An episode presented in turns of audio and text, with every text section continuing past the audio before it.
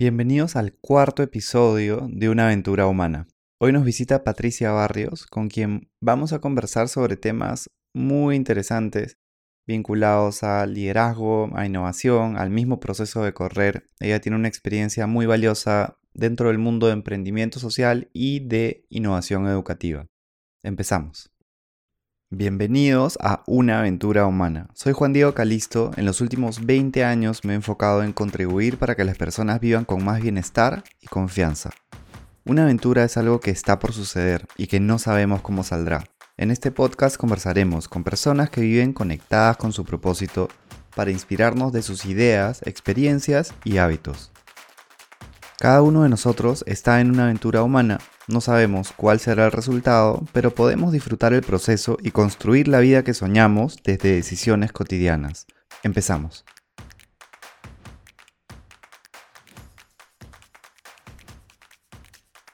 Bueno, estamos hoy día con una gran invitada que es una gran amiga. Estoy bien contento de que puedas estar en esta aventura humana, en los inicios también. Te tenía súper pensada, porque sé que hay muchos mensajes inspiradores e importantes para, para, las personas que están en un proceso de liderazgo, en general, ¿no? para un ser humano que está buscando crecer.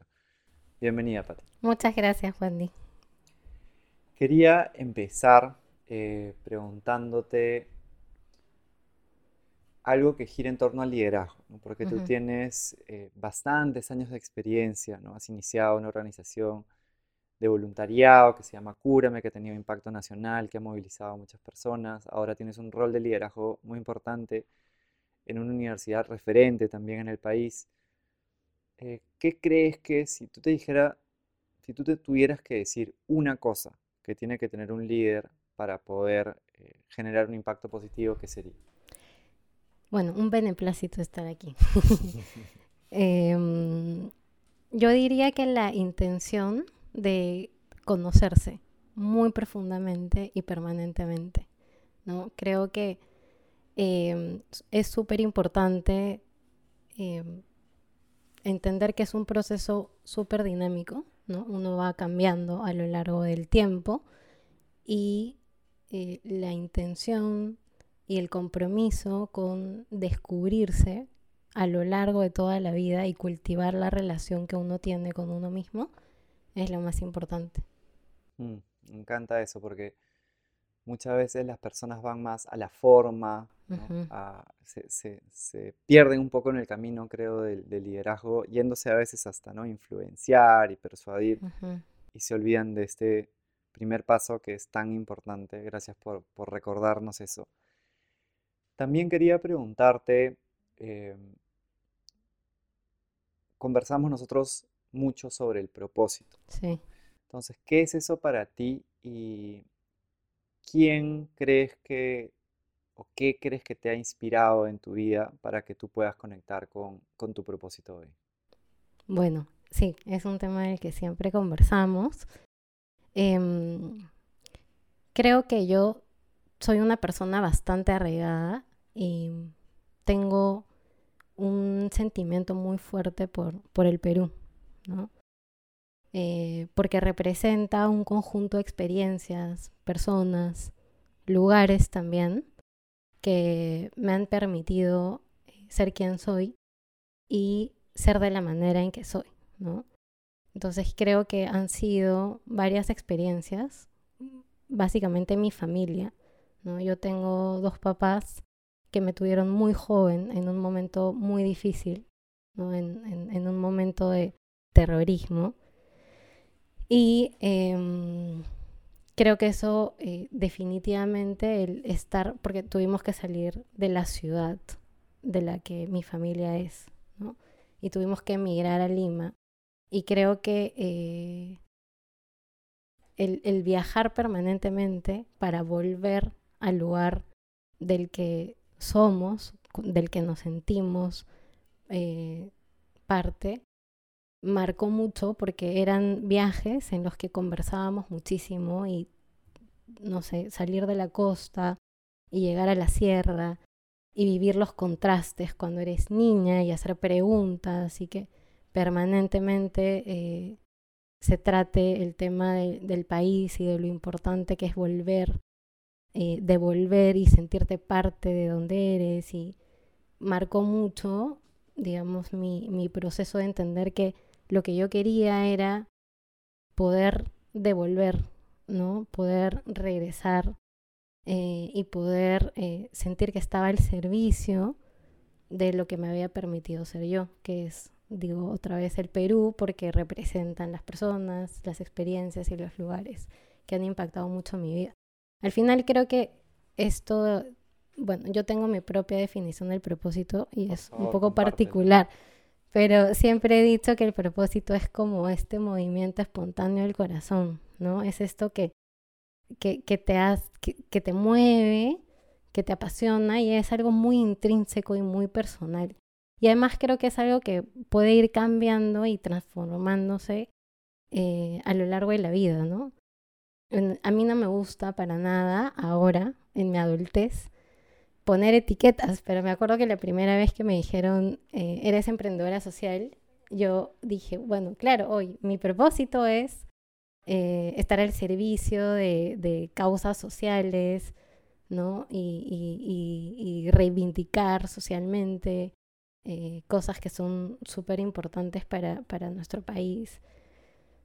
Pero, claro, a lo largo de los años he entendido que en realidad eh, yo soy más allá de, que en algún momento específico haya, haya efectivamente hecho emprendimiento social, ¿no? Trasciendo eso y ahora me siento como una movilizadora de causas sociales desde otro espacio, ¿no?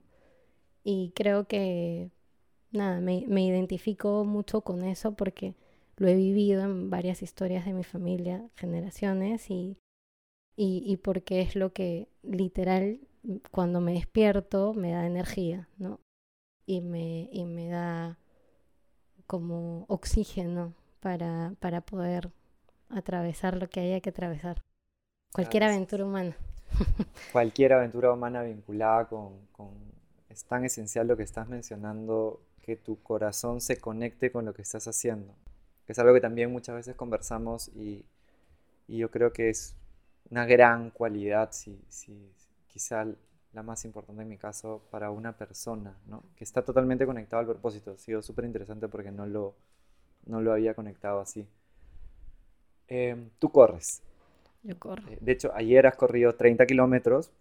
Un, día que corriste 30 kilómetros porque estás... Mm, claro, básicamente tratando de acompañar emocionalmente a un amigo que estaba corriendo. Bueno, supuestamente iba a correr por primera vez 42 kilómetros, pero bueno, era durísimo el tramo, iba con gente bravísima y bueno, me enteré un día antes en la noche y en realidad fue por acompañamiento y apoyo emocional que decidí sin, digamos, mucha preparación salir a correr los 30. Ya nos podemos hacer una idea si un día sin mucha preparación correr 30 kilómetros. Claro, pero eso es usual en el mundo del running. Digamos, ahí están los días de los fondos y los fondos pueden llegar a 30 kilómetros cuando estás preparándote para una maratón, por ejemplo. ¿no? Entonces no es que no lo haya hecho antes. Yo lo sé. Entonces, corres también maratones, eh, estás entrenando constantemente. Quería preguntarte, porque es algo que, que, siempre me, me, llama la atención, ¿cómo se conecta para ti el proceso de correr con la creatividad, con que te puedan surgir nuevas ideas y también con la innovación? Bueno, a mí en running, el correr, em, que es, es algo relativamente reciente en mi vida, ¿no? Yo descubrí en running hace seis años, cinco años, eh, porque vivía en una ciudad diferente que era básicamente de corredores, ¿no? Entonces sentía como un deber moral de correr y correr bien. ¿Y la ciudad era? Boston. Boston. Y bueno, em, en realidad comencé a hacerlo de forma muy intuitiva y ya luego de, un par de años comencé a definir algunos objetivos. ¿no? En realidad el sueño de, varios corredores, amateurs como yo es clasificar a la maratón de Boston. Entonces, eh, desde hace dos años estoy en ese proceso. De, mejorar mis tiempos y, he ido descubriendo muchas cosas. Yo tengo muchísima gratitud a, lo que sea que haya pasado en mi cabeza para decidir eh, comenzar a correr, ¿no? Creo que es algo que me va a acompañar toda la vida. Y, a ver, muchas cosas, pero hay, un, hay una lección muy importante, por lo menos en mi vida ha tenido mucho impacto, que es que yo, yo, yo siempre he luchado un poco con el ímpetu. Y el ímpetu a veces eh, me ha llevado a, a, espacios en los que eh, me alejaba de la paciencia y de la perspectiva y de, y de saber que todo es parte de un proceso en realidad, ¿no? Y que nada es final y que hay momentos eh, en el running en los que no estás, digamos, al tope y está bien, ¿no? Eso no significa que el día siguiente o la siguiente semana estés mejor. Y lo mismo ocurre durante una maratón, ¿no? Y yo siempre tenía este pensamiento muy lineal, muy lineal ascendente, que era que si un día eh, hacía uno, al día siguiente debía hacer dos, porque ya había podido hacer uno. ¿no? Y en realidad este es un tema muy intrínseco, digamos, porque tengo toda esta idea y, y, compromiso con el progreso, ¿no? Eh, entonces, para mí progreso era eso, como linealmente ir en ascenso. Y, y lo, lo, que he vivido con el running es esa, ese aprendizaje de entender que nada, absolutamente ningún proceso de aprendizaje es lineal. Y que a veces para subir tienes que bajar y que a veces para ir más rápido tienes que ir más lento. Y que para ir hacia afuera, tienes que ir muy hacia adentro, ¿no? Entonces, eh, yo creo que la innovación es eso. O sea, hay una frase que a mí me parece súper importante, que es que eh, the best leaders are the best learners. Y yo creo que los mejores innovadores son los mejores aprendices, digamos, también, ¿no? Porque es permanente eh, experimentación y aprendizaje y la reflexión que te da, digamos, e, esos procesos es lo que te permite, digamos, el progreso, ¿no? Que es como este compromiso de persistir a pesar de que en algunos momentos es difícil, a pesar de que en algunos momentos eh, tienes que ir más lento y está bien y, y, que no es final, nunca es final, ¿no? Incluso en una, en una carrera corta puede ser que un kilómetro te cueste más y eso no significa que te vas a quedar en ese estado. Y, mm, y, y, eso, ¿no? Como la, la, intuición, porque el running, bueno, en la vida, desarrollar la intuición creo que te permite hacer las cosas de una manera más auténtica y por lo tanto mejor. ¿no? Y en el running hay mucho de intuición. Claro, hay que prepararse y hay que desarrollar técnica, pero el, autoconocimiento a través es lo que te permite entender qué funciona mejor para ti, cómo hacerlo. Igual en el mundo de la innovación, ¿no? Es atreverse a veces a hacer cosas muy diferentes porque es lo que, digamos, la experimentación y la intuición te dicen que es posible, ¿no? Es posible. Gracias por compartirlo. ¿Y algunas veces tienes ideas eh, o se te ocurren cosas cuando estás corriendo? Sí, en realidad muchas personas me preguntan qué pienso cuando corro y de todo, ¿no? Porque a veces simplemente no me acuerdo de lo que he pensado cuando estoy corriendo. Pero sí es un momento de muy, muy individual y personal. Em, a veces tengo como ese espacio de ordenar un poco mi cabeza y especialmente cuando estamos en un proceso de diseñar algo que todavía, digamos, no, no, no es evidente o no existe, creo que sobre todo lo que me permite es tener aire y, pensar y sin ningún tipo de... No es como cuando estás sentado en la, en la, en la laptop y tienes que comenzar, a, puedes correr y simplemente reflexionar. Creo que lo que más me permite correr es conectar ideas que usualmente no conecto, ¿no?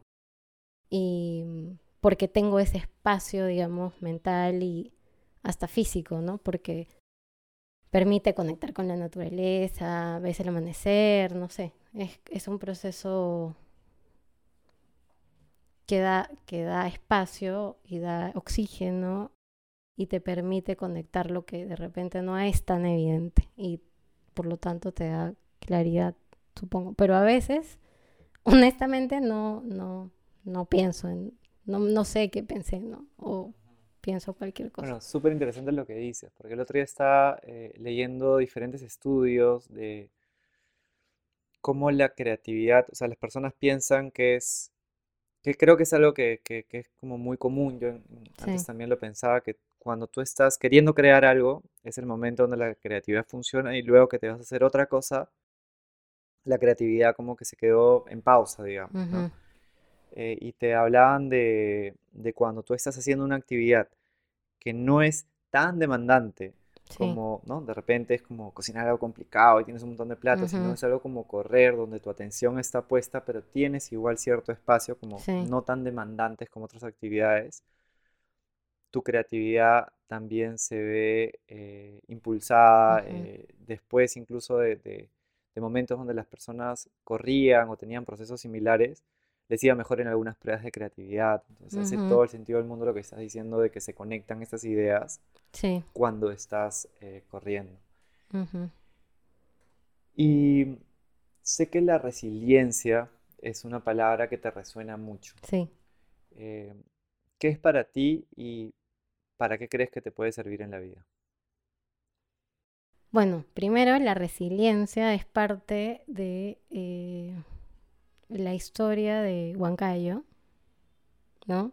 Básicamente Huancayo, palabra, significa roca y la roca está muy relacionada en la, digamos en los mitos, en las leyendas de, de, la sierra central del país con la resiliencia, ¿no?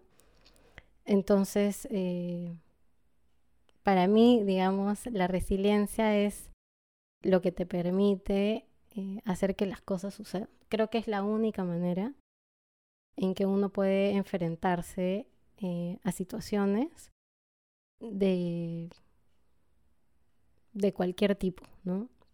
Em, es como un músculo que se va desarrollando, como siempre lo decimos, o sea, mientras más consciente eres de que lo practicas, creo que eh, e-, es, posible saber que las dificultades se pueden superar y sobrepasar y que solo son momentos, ¿no? Así que em, creo que la resiliencia de repente es lo más...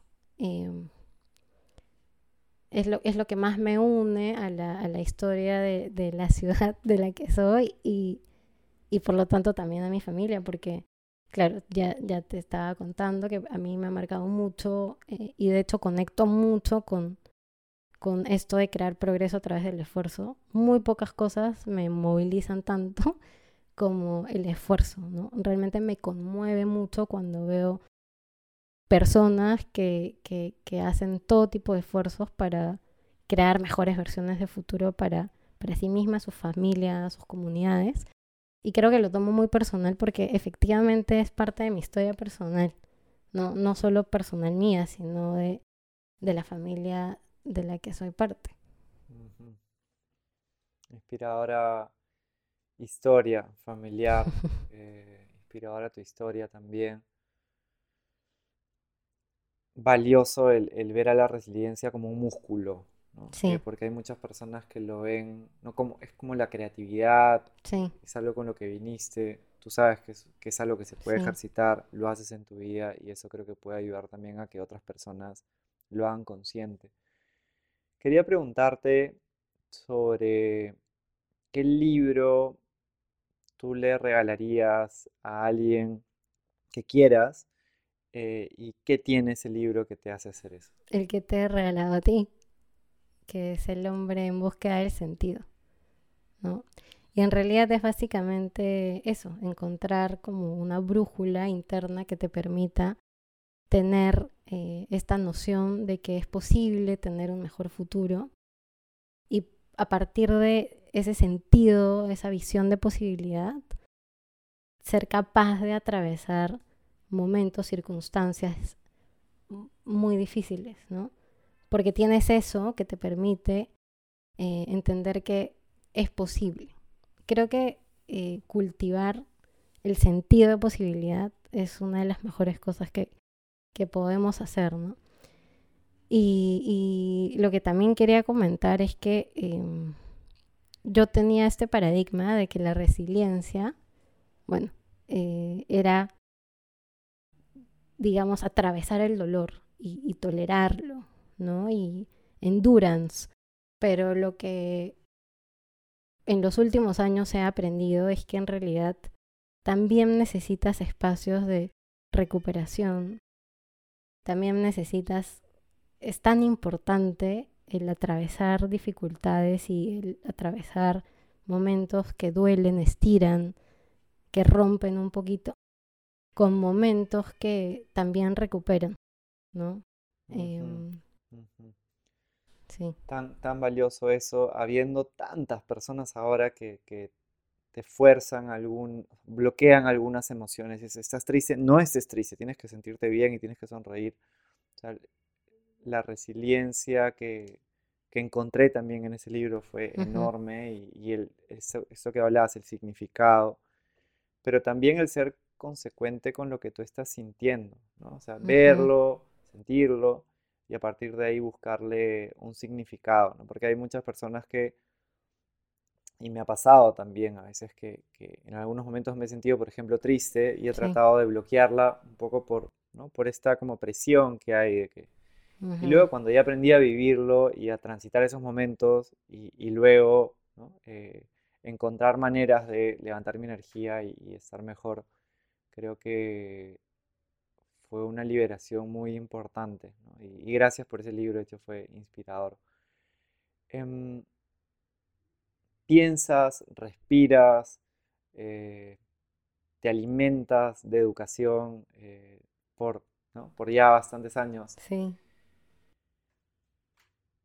Si te preguntara una cosa, que imagínate, se podría asegurar que, se implemente desde la educación para que transforme la vida de las personas a todo nivel, en nivel educación pública, a nivel universitario, eh, a nivel eh, técnico, ¿qué sería?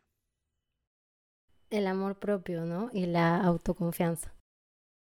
Creo que lo hemos, lo hemos estado conversando muchísimo y en realidad creo que cuando las personas conectamos Em, con, con lo que somos capaces de ser y somos conscientes de que podemos cambiar cualquier tipo de realidad, porque la realidad es solo una proyección del propio estado de ánimo, etc. Creo que cosas increíbles pueden pasar, ¿no? Hacia adentro y hacia afuera. O sea, aprender a vivir en, en, en, en, consecuencia, digamos, a partir de creer en uno. Y creer en uno implica creer en los valores, lo que para nosotros es importante. Y a partir de eso construir eh, esfuerzos. Eh, y, y, creo que si, si todas las organizaciones, las personas, los esfuerzos que existen en educación, nos enfocamos en ayudarnos a las personas a, conocernos, a querernos, a valorarnos y por lo tanto a confiar también en nosotros, lo que vamos a proyectar hacia afuera es eso, vamos a aprender a confiar en los demás, vamos a aprender a complementar esfuerzos de los demás, no a necesitar competir solamente, sino eh, complementar, ¿no? Em, estar al servicio de cosas que nos trascienden y que son importantes, ¿no? Para la humanidad, porque, claro, las dificultades que uno puede encontrar en su casa, en su comunidad, en su país, se repiten en familias, eh, comunidades, países, y creo que eh, a partir de eso, de confiar, pero desde uno mismo y proyectarlo afuera, eh, se pueden lograr cosas, ¿no? Y creo que esto de estar en búsqueda permanente de, de, de, uno mismo te permite también estar en búsqueda permanente de preguntas relevantes hacia afuera, ¿no? Creo que lo más importante es aprender a hacer buenas preguntas y buscar las respuestas, ¿no? A lo largo de la vida. Me encanta. Y, creo que es algo que, rompe muchísimos paradigmas. Eh, sí, sin quitarle importancia a las habilidades eh, vinculadas, por ejemplo, a la, a la, lectura, a las matemáticas, que evidentemente que ahí hay mucho por mejorar también de hacerlos más divertidos y hasta se pueden cruzar Tú puedes hacer una clase de matemáticas que busque reforzar la confianza y también promover el amor hacia uno mismo. Pero más allá de eso, si le pusiéramos foco a, lo que está, a lo que nos estás compartiendo, eh, definitivamente que, seríamos un mejor país.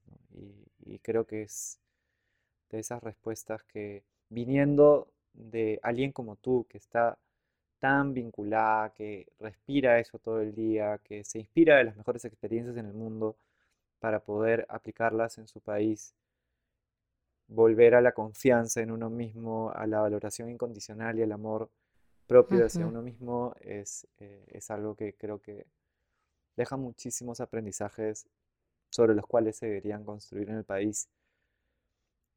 Una pregunta que también me gusta hacer me estoy dando cuenta que me lleva a lugares bien interesantes, es cuál es la cualidad más importante para ti en un ser humano y también cuál es el defecto más peligroso. Yo creo que no, se me hace muy difícil eh, pensar que hay cualidades más importantes o defectos más peligrosos. Creo que al final o son cualidades, digamos, o son temas por, por trabajar o mejorar o dificultades, no sé, como, como sea que llamemos a, a los defectos, pero creo que la cualidad que más eh, me, ha, me, ha, ayudado a mí em, personalmente es em,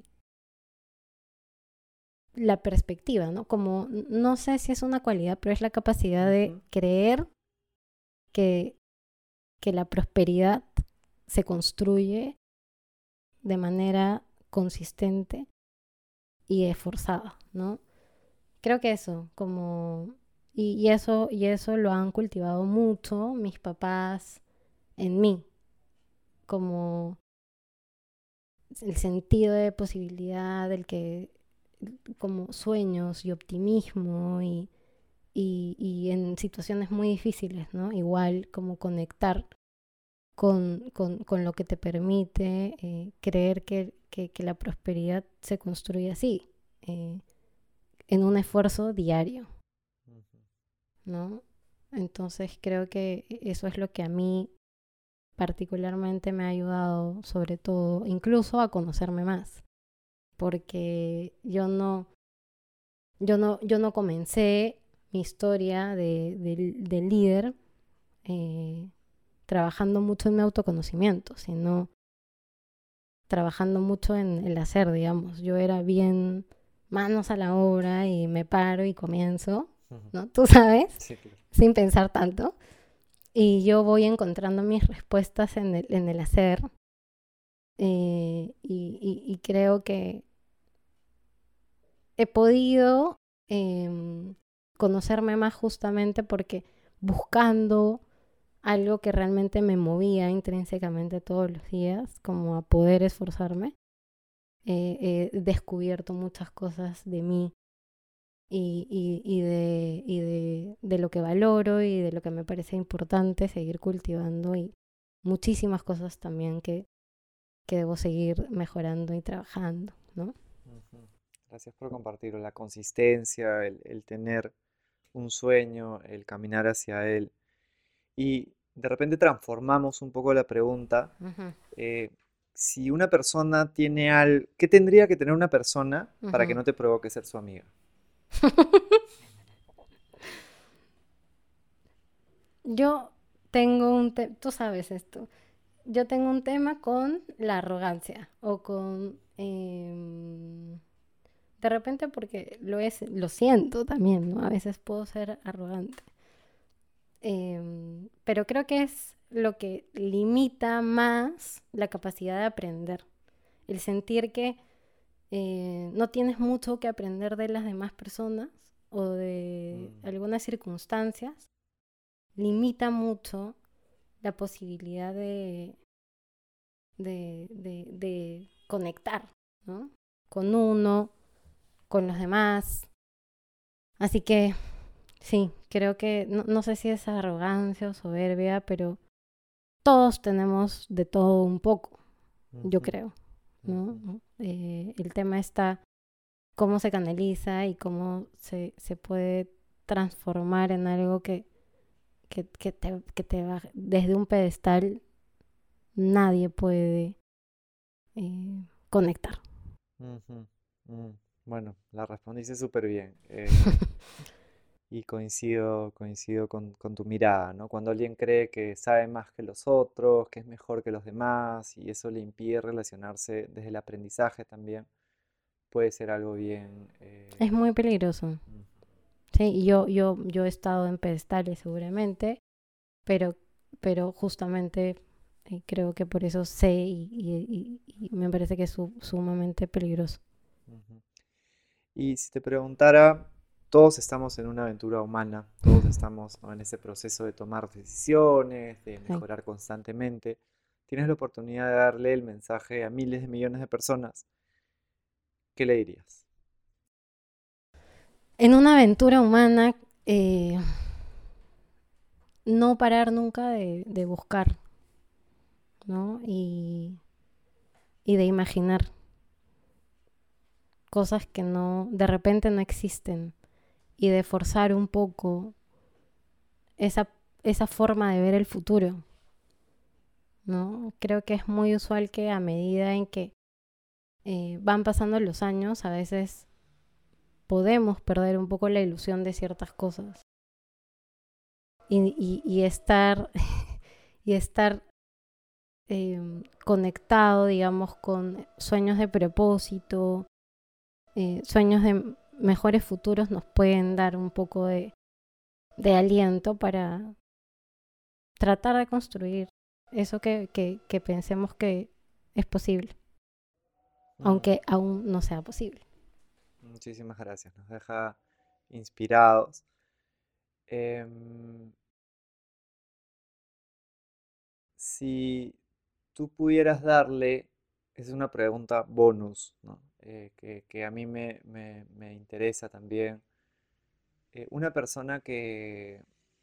Porque a veces hay mucha presión, ¿no? Yo creo que tú manejas eso con, sabiduría, por ejemplo, cuando me has como dado consejos sobre cómo empezar a correr, ¿no? Que sea algo que lo disfrute, ¿no? Y me has acompañado también para, para mis primeros kilómetros eh, corriendo. Em, ¿qué le recomendarías a una persona que está queriendo empezar a correr, eh, que no, tiene, no, no, conoce mucho de eso eh, y quiere hacerlo para poder cultivar su bienestar? Creo que lo más importante es eh, hacer las cosas por uno. Mm, digamos, tratar de lograr un ritmo em, podría alejarnos de puede alejarnos de eh, esa capacidad de disfrutar lo que vamos consiguiendo. Creo que enfocarse en, en, en haber salido y atreverse a hacer algo diferente por primera vez ya es como un, un momento de, de, celebración. ¿no? Entonces creo que eso, celebrar, eh, reconocerse, eh, el esfuerzo, nunca tratar de compararse o de encontrar en esos espacios herramientas de validación, em, porque al final, digamos, uno termina por alejarse de, lo mucho que esos espacios te pueden ayudar a conocerte más, valorarte más. ¿no? Me encanta. Justo lo que has mencionado, el disfrutar el, deporte que uno hace. Em, y paso a paso. Paso a paso, los pasos que tú quieras dar. Totalmente. Eso, hay que respetar los kilómetros. ¿no? Siempre, en la vida también como la vida misma. Se respeta la experiencia de los kilómetros. Entonces, con humildad, comenzar y poco a poco, ¿no? Paciencia. Me encanta. Una, una, buena amiga que es eh, doctora y, especialista en, microbiota también, comentaba el otro día en, en Perú Plant Base de este año la importancia de disfrutar el ejercicio que uno hace, que cuando no lo disfrutas, tu microbiota se ve afectada. Y que cuando lo disfrutas es algo que te ayuda muchísimo para la salud. Entonces, ese consejo que has dado de que sea algo que tú quieres hacer, que disfrutes, que no te compares, es súper, súper valioso para, las personas que nos están escuchando. Muchísimas gracias por estar con nosotros. Muchas gracias a ti, Andy. Y que eh, que todos los sueños que tienes vinculados a la educación, vinculados a, un mejor Perú, se, se materialicen lo más pronto posible. Muchísimas gracias. Gracias por esta conversación. Si te gustó este episodio, compártelo con alguien que te importe y que creas que le puede sumar y suscríbete en Spotify y Apple Podcasts para que puedas disfrutar de las próximas conversaciones. Déjanos también un review o comentario con lo que más te gustó para que podamos llegar a más personas.